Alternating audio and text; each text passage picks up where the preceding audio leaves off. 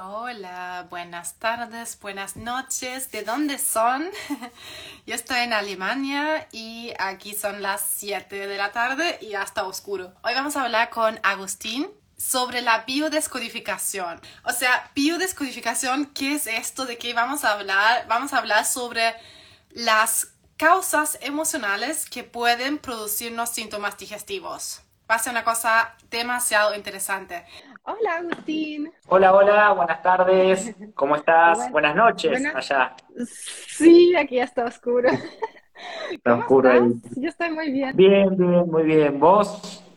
También súper bien, súper ansiosa de hablar contigo sobre este tema. La biodescodificación. Eh, no sé si todo el mundo sabe qué es la biodescodificación. Tal vez lo quieren escribir en los comentarios. ¿Ustedes saben qué es la biodescodificación? Porque es una palabra bastante compleja para mí por lo menos. ¿Quieres contarnos qué es primero de todo? Perfecto. Bueno, la biodescodificación, en mi experiencia, es una herramienta o un método, podemos decir, que se encarga de encontrar cuál es la, la, emoción oculta, podemos decir, que está detrás de los síntomas, enfermedades, dolencias, comportamientos o patrones repetitivos que puede haber también. Es algo, esto inicia alrededor del 1980, ¿sí? a raíz de un médico que le ocurrió una experiencia dramática en su vida, donde empezó a hacer ciertos descubrimientos acerca de cómo funcionaba el cuerpo y el cerebro en base a la enfermedad. Podemos decir que la biología se ha comportado siempre de la misma manera, solo que a partir del 80-85 más o menos, se empieza como a ver desde otro punto de vista la enfermedad. No se la ve como algo malo, como la hemos visto durante mucho tiempo, sino como un programa de adaptación. Básicamente lo que hacemos con la biodecodificación es ir a buscar ese código, esa emoción oculta, para que la persona lo pueda liberar, lo pueda expresar y así pueda ir desprogramando sus síntomas, dolencias o, o enfermedades también. O sea, básicamente se trata de los problemas emocionales que tengamos y cómo afectan al cuerpo. ¿Cierto? Exactamente. Básicamente lo que vemos nosotros es que el cerebro va a buscar resolver de forma biológica aquellos conflictos que no podemos resolver psicológicamente. ¿Qué quiere decir? Todos los días tenemos un conflicto, tenemos un estrés, pero no nos vamos a enfermar por eso. Solamente que la enfermedad va a aparecer cuando este conflicto psicológico pasa un tiempo y ya no le estamos encontrando la solución. Entonces dice el cerebro, acá el mando lo voy a tomar yo y lo voy a resolver de la forma que lo sabe resolver, que es biológicamente a través del síntoma. A nivel físico. Exactamente. Son básicamente conflictos emocionales expresándose a nivel físico. Eso, así conocí yo también la biodescodificación. Me parece una cosa genial. ¿Cuánto se demora eso en expresarse esos conflictos emocionales? ¿Cuánto tiempo tenemos como para prevenir? Bien, respecto al tiempo, depende de cada persona y cada enfermedad. ¿sí? Decía, por ejemplo, las alergias es algo que se puede descodificar en el mismo momento. Una persona puede tener una alergia a un alimento, el mismo día descodificar y comer ese alimento sin tener síntomas. Una fractura de un hueso, por más que la persona descodifique, va a tardar quizá unos meses en reparar. Entonces depende el órgano que esté afectado y depende también la, la, quizás la percepción que tenga la persona de abrirse también a liberar sus emociones. Hay personas que podemos trabajar con una sesión de 15 minutos y hay personas que quizás necesitamos tres o cuatro sesiones de una hora. Depende de cada caso. Lo que sí no es un acompañamiento prolongado de meses porque buscamos no la historia psicológica, sino el conflicto biológico que es puntual, es particular. Claro, dentro de toda la historia, ¿cuál es el punto clave que llevó a enfermar a la persona? Ya, perfecto. ¿Y cómo trabaja la biodescodificación? Porque yo conozco, yo creo que igual conozco bastante el tema, pero conozco más que nada del diagnóstico, digamos, de encontrar esos conflictos, pero ahora estamos hablando también de trabajarlos. ¿Cómo se hace eso con la biodescodificación? Bien, perfecto. Nosotros en decodificación biológica vamos a utilizar el síntoma o el diagnóstico como GPS para orientar por dónde puede venir el conflicto. ¿Sí? ¿Qué quiere decir? Que cada parte de nuestro cuerpo sirve para algo. Yo siempre digo que no caminamos con las manos y no abrazamos con los pies. Entonces, cada parte del cuerpo va a tener que ver con una necesidad biológica no satisfecha. Entonces, sabiendo el órgano que la persona tiene afectada, ya podemos ver qué tipo de conflicto la persona ha vivido, más o menos, que nos va a orientar, nos va a llevar a ese conflicto. La primera pregunta que hacemos en consulta para poder descodificar es desde cuándo la persona tiene esa enfermedad o desde cuándo la diagnosticaron. ¿Por qué? Porque ahí va a estar donde, donde vamos a iniciar. Si la persona viene a la consulta con 30 años y nos dice que una enfermedad se le diagnosticó a los 25, vamos a buscar que un estrés particular se ha vivido a los 25 o a los 24, cerca de ahí, no nos vamos a ir tan atrás. Sí. Entonces, lo que, tenemos que analizar, nosotros decimos, la, situación de estrés como si fuera la escena de un crimen. Tenemos que ver con quién estaba, dónde estaba, qué estaba pensando, qué emociones estaba sintiendo. Y cuando la persona libera eso, es ahí donde sucede la desprogramación. Entiendo. Y ahí cada órgano tiene su, ¿cómo se puede decir? Tiene como su emoción asociada.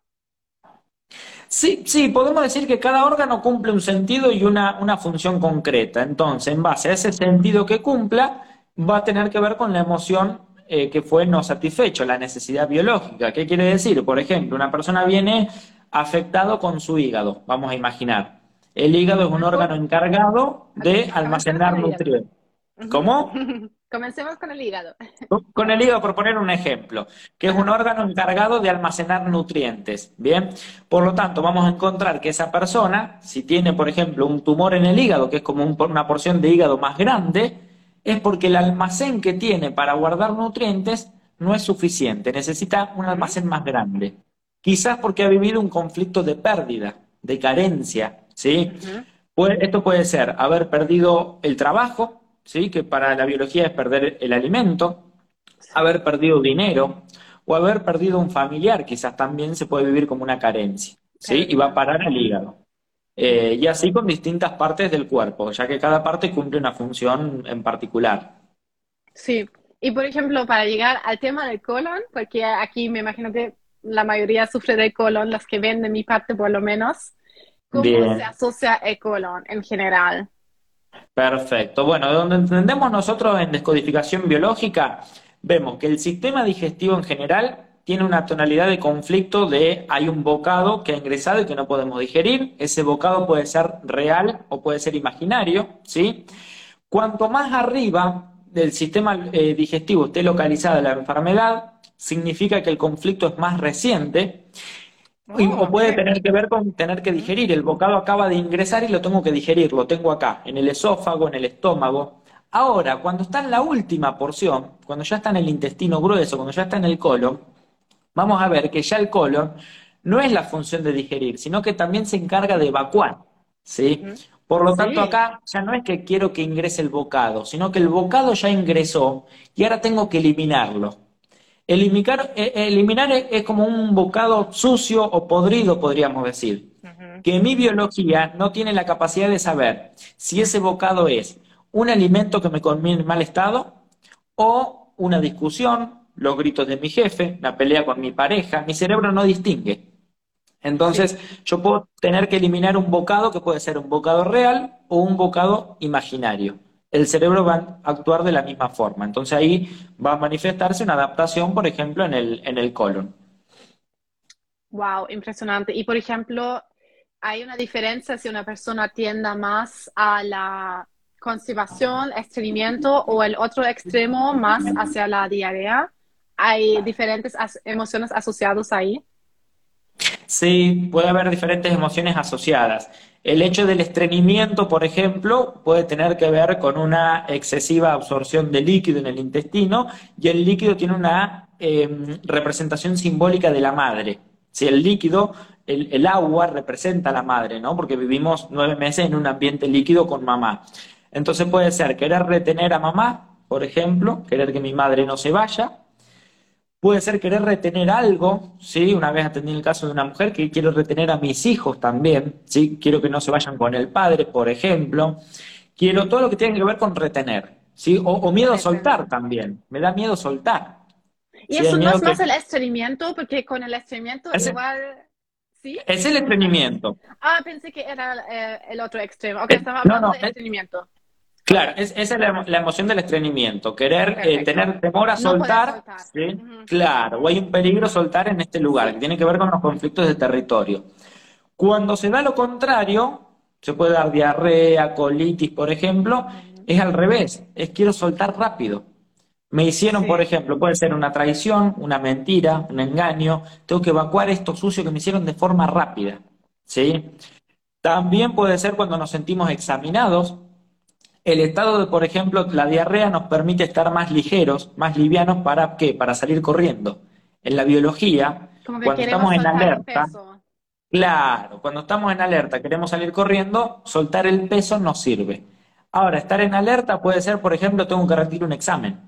Entonces, previo a rendir un examen, me dan ganas de ir al baño. Eso es muy común, porque me, me encuentro en una situación de estrés. ¿Sí? Entonces ahí van a parar todos esas, esos estreses. Sí, y el vómito, ahí está escribiendo Mayra, el vómito es igual que la diarrea, soltar.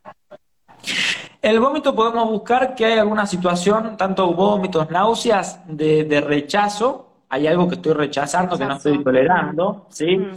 Es, una reacción involuntaria a veces, ¿no? Si yo, por ejemplo, me voy a comer un alimento que está en mal estado, con mal olor, el hecho de, tener náuseas no sirve para no introducir eso. Ahora, volvemos a lo mismo, el bocado puede ser simbólico, ¿sí? Muchas veces se da esto, o me preguntan a veces en las redes, ¿el vómito es normal en el embarazo? Hay muchas, de muchas líneas se ve que el vómito es normal en el embarazo. Yo he visto o conozco mujeres que han sido madres y no han tenido vómitos o náuseas en todo el embarazo. Entonces, ¿qué es lo que vemos? Que quizás una mujer con el embarazo la conecta con un rechazo. ¿Qué puede ser? Ahora que soy madre, rechazo que no puedo hacer ciertas cosas, por ejemplo, no puedo salir con mis amigas, o rechazo que ahora que soy madre tengo a mi madre o a mi suegra todo el día encima y no la tolero.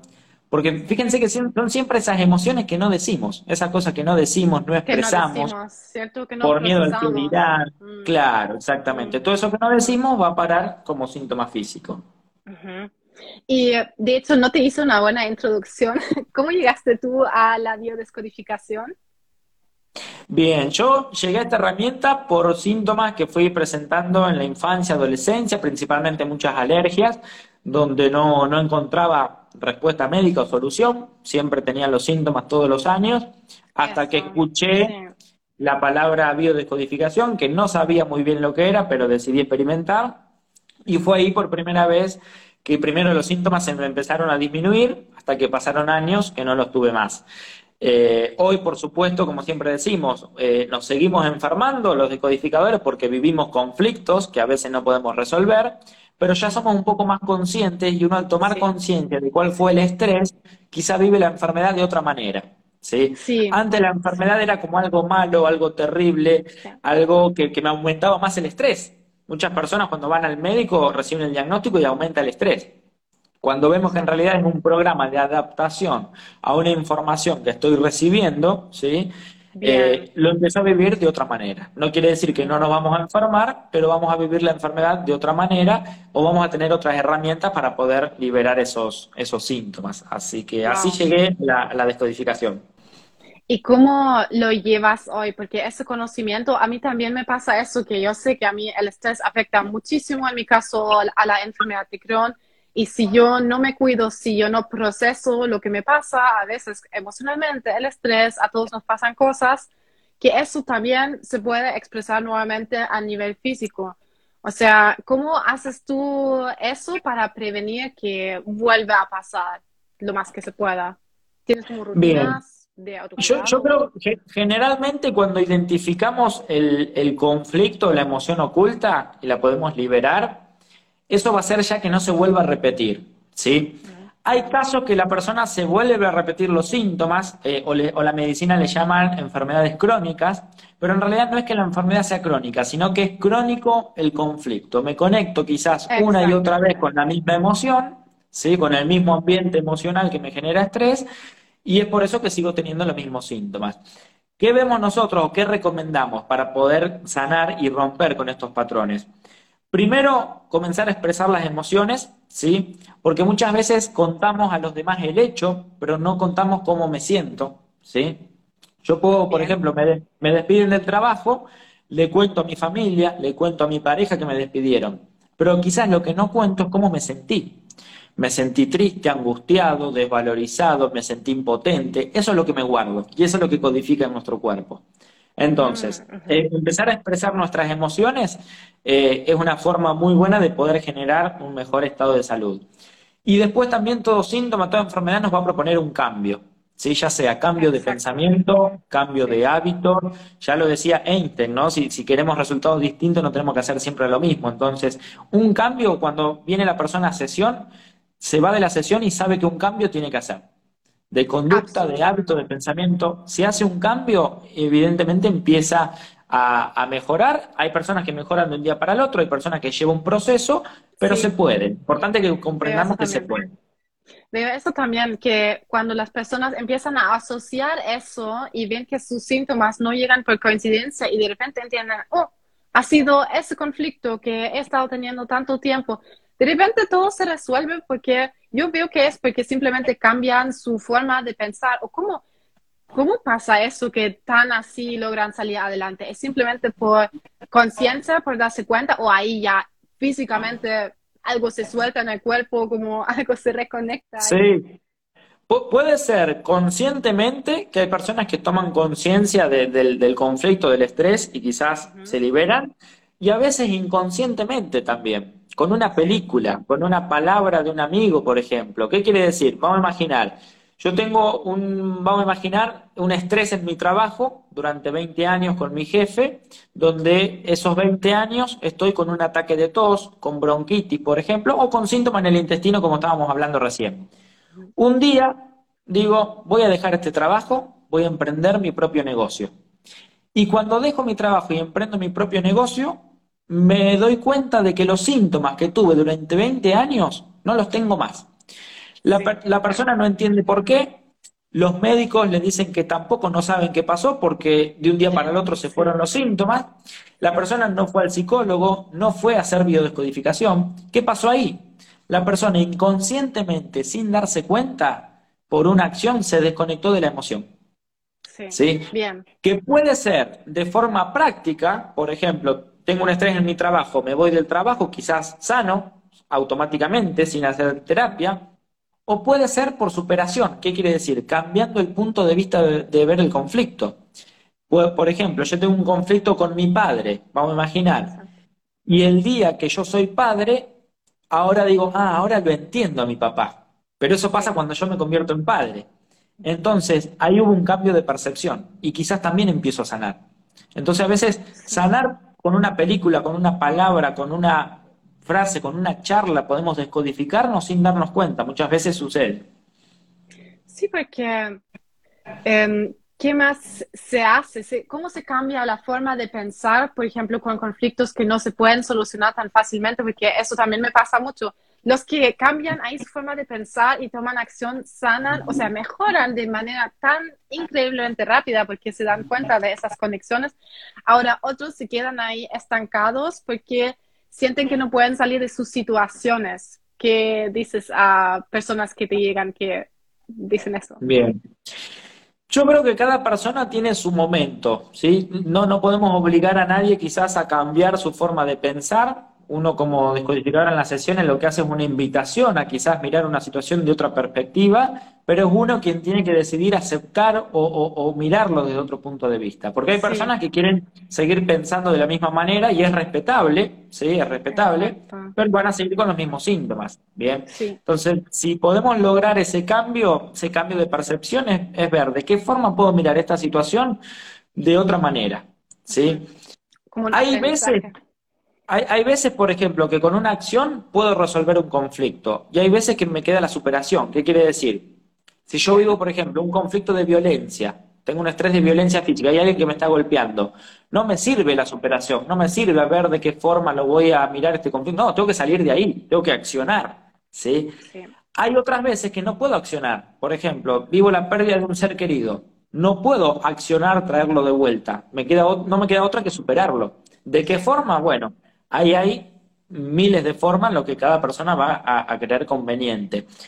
eh, el cambio de percepción también, ver una situación de otra perspectiva, hace que podamos sanar también muy rápidamente. Una vez eh, atendí a una mujer que tenía problemas en los intestinos. En los intestinos vamos a ver siempre que hay un conflicto de vivir algo que es inaceptable. El intestino es el que acepta o no acepta, ¿sí? Esa mujer me comentaba que para ella era inaceptable ver a su padre en silla de ruedas, por ejemplo, no lo podía aceptar. Y ahí cambiamos la percepción de en vez de, ver eso como inaceptable, ¿qué tal si lo vemos como un agradecimiento de que por, lo menos tiene a su padre vivo, puede hablar, conversar con él, cuando hay otras mujeres u otras personas que no tienen a su padre para conversar? Entonces me dice, ah, no lo había visto desde ese punto de vista. Y ahí empieza a mejorar los síntomas en el intestino. Con ese cambio de, ver la misma situación de otra manera distinta. Sí, con ese pequeño cambio de la forma de pensar. O sea, básicamente lo que pueden hacer las personas, especialmente las que sufren de la digestión, es hacer eso, es preguntarse qué, qué es lo que no pueden aceptar, ¿cierto? ¿Qué es lo que les produce rechazo si siguen sufriendo de molestias? Porque sí. Sobre todo en el intestino, intestino delgado, va mucho con eso, que, que, es un órgano que se encarga de asimilar o no asimilar. Esto acepto, esto no. Entonces el conflicto simbólicamente tiene que ver con eso. Me encantó este comentario. Para mí es inaceptable estar enferma. Eso lo escucho mucho. Y es como un enredo, no es un enredo, eso porque uno tiene que ver más allá, el qué fue antes de que esos síntomas se expresaron a nivel físico, ¿cierto? Porque el enfermo es un resultado. Exactamente, exactamente, puede ser. Habría que ver el estrés que se vivió previamente y cuando empezamos a, también a aceptar las cosas, es ahí cuando, que a veces cuesta y a veces es difícil, pero es ahí cuando sucede el cambio, ¿no? Lo mismo me pasa muchas veces con las personas que atienden con, sobrepeso u obesidad, me dicen, eh, que tienen que ver con no aceptar mi cuerpo, ¿no? Me dicen, yo me voy a aceptar, pero cuando baje de peso. No, es al revés, me tengo que aceptar así como soy y después voy a bajar de peso más rápidamente. Es difícil, lleva práctica, pero hay que, hay que trabajar en eso día tras día. Y es lo mismo, exactamente lo mismo con el colon, porque todo el mundo dice, como Cali, yo no quiero sufrir más de colon, pero el colon no se va a mejorar si seguimos atacándolo de esa manera, sino que tenemos que mirar atrás y ver qué es lo que causó esos síntomas.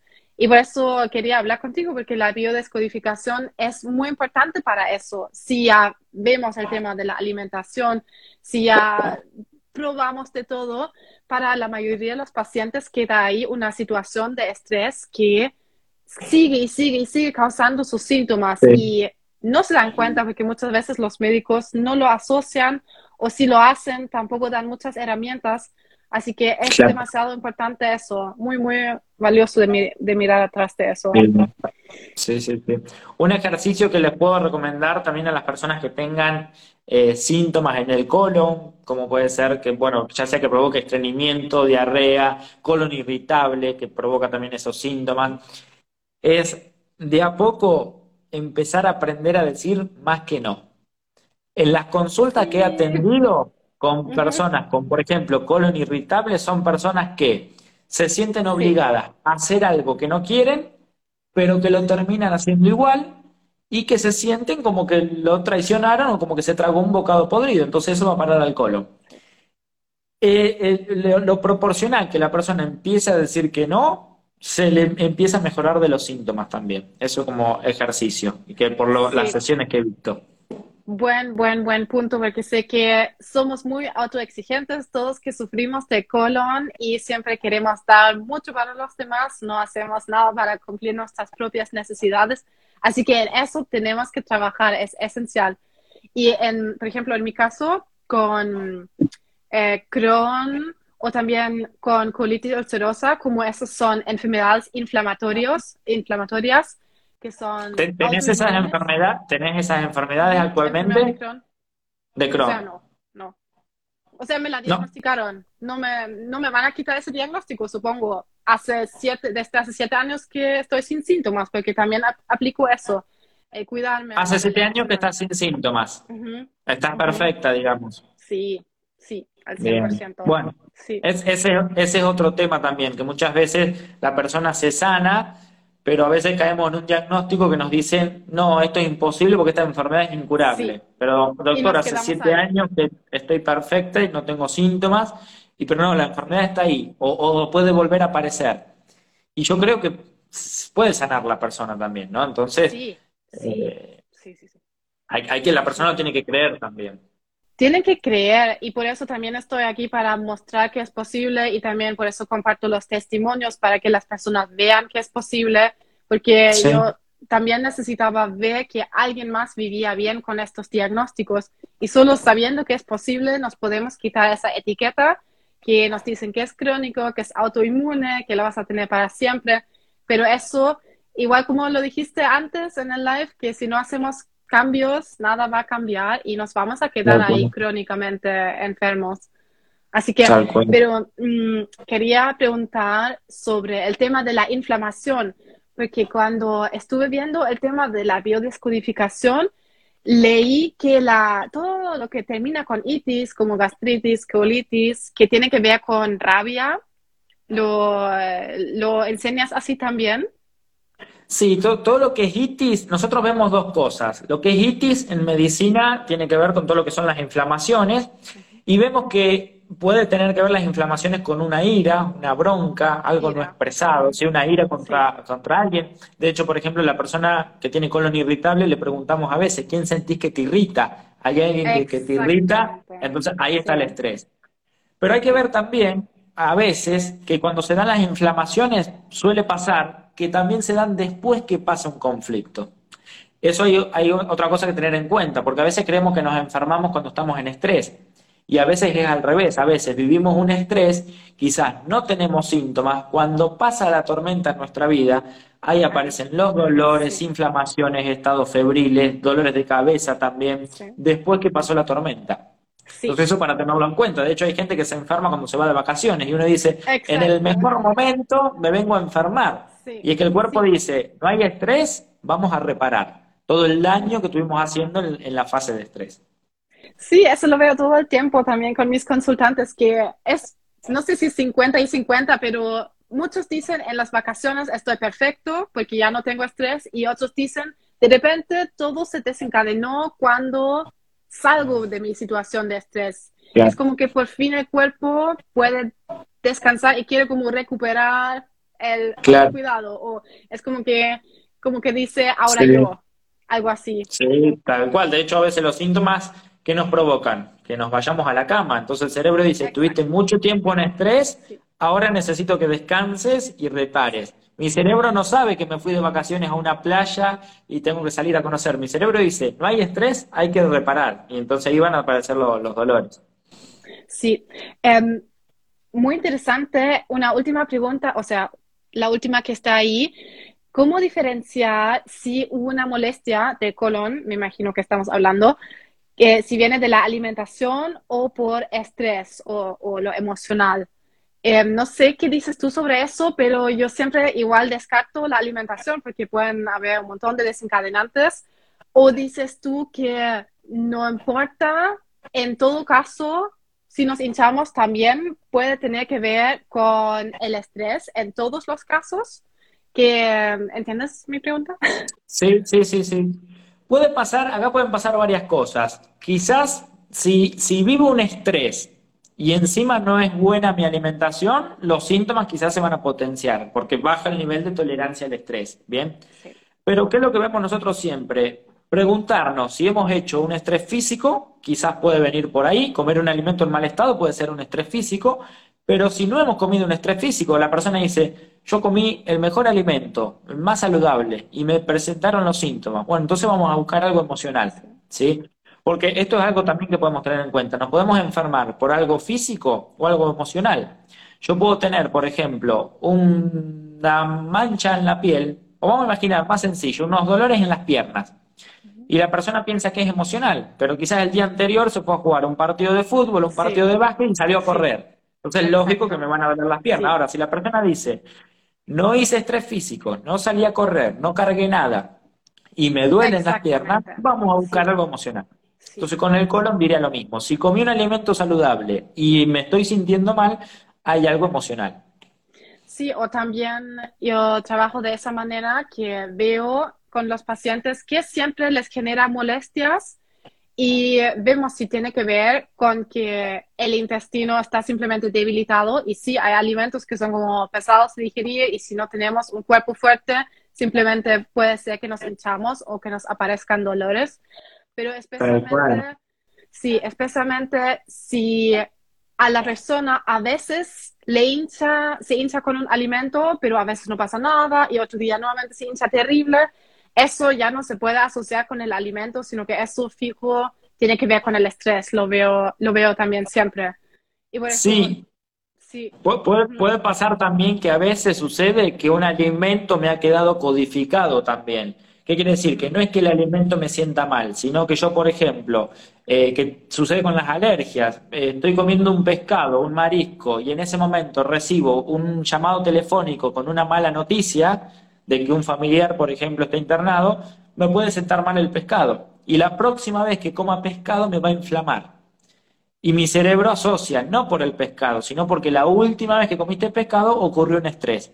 Entonces eso puede suceder también. A veces quedan alimentos eh, codificados. Yo he visto eso con pacientes que, por ejemplo, tenía una chica que comió alcachofa y le cayó pero tan, tan, tan mal la alcachofa que en los próximos años jamás volvió a comer alcachofa o choclo, no sé, pasa con varios alimentos. Eso puede ser ese caso, ¿cierto? Que ahí en algún momento algo pasó con ese, algo pasó con ese alimento. Puede ser.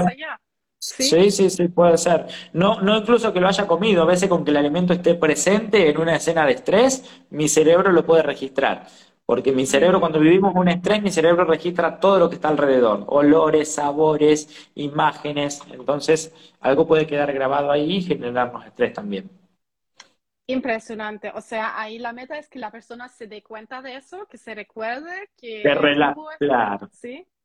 Que relacionen los datos, lo que nosotros llamamos armar el rompecabezas. Cuando la persona relaciona que ese estrés tiene que ver con el síntoma, es como que ahí se une algo y la persona dice, ah, ahora entiendo. Y ahí es cuando se empieza a desprogramar. Ya, todo se trata de la comprensión y ahí las cosas se pueden disolver solos. Tal cual, tal cual. Eso es lo que apuntamos. Mm. Es una cosa impresionante, impresionante. Ok, o sea, todas las personas que hay muchos por aquí pidiendo ayuda, entiendo, pero pienso que también es una cosa que uno puede empezar a mirar atrás también, o, sea, claro que con ayuda, pero también solo pensando un poco qué, qué, fue lo que pasó en el momento que empezaron los dolores y cómo tienes como una herramienta o cómo ayudas a las personas a encontrar qué emociones son asociadas con sus dolores. Tienes como consultas que haces o alguna, ¿cómo se dice?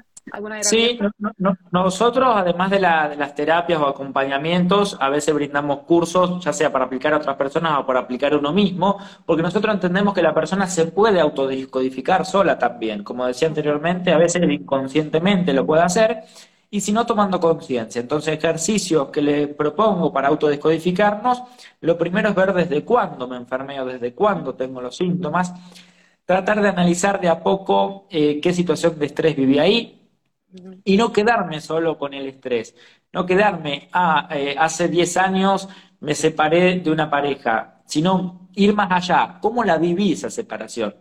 ¿Qué sentí? ¿Qué experimenté? ¿Qué estaba pensando?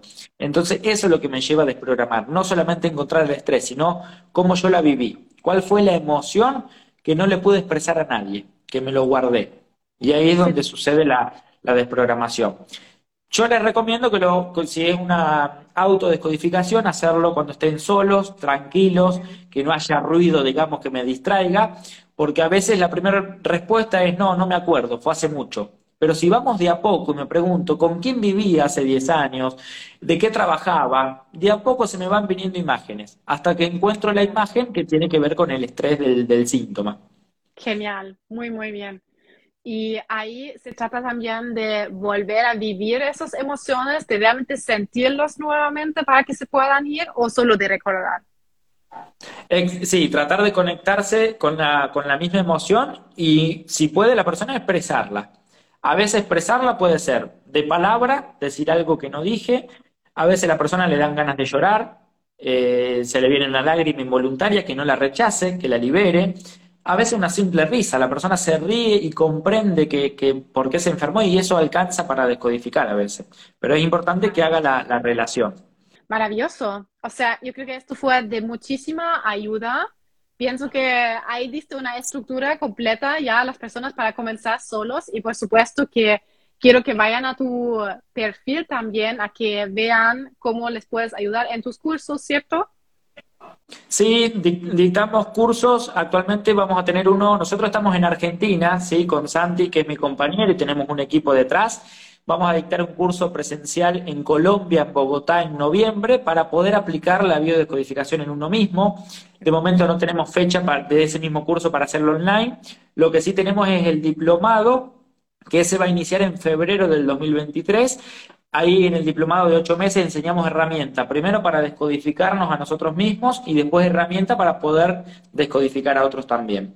Eh, también para recordarles que nos está viendo, hoy a la noche tenemos una charla gratuita, también con Santi, mi compañero, hablando de proyecto de sentido, para que hemos venido a, venido, perdón, a este mundo, a este plano. Eh, hoy a la noche en las historias de nuestro perfil pueden encontrar el link de, acceso y se pueden inscribir de forma gratuita. Súper, qué bien. Sí, te agradezco muchísimo, Agustín. Fue de mucho valor, estoy segura. Y bueno, espero que nos vamos a ver pronto de nuevo. Ha sido súper genial. Un, placer, un placer. Muchas gracias a vos por la invitación. Muchísimas gracias. Muchas gracias a ti. Un abrazo grande. Chao, chao. Nos vemos.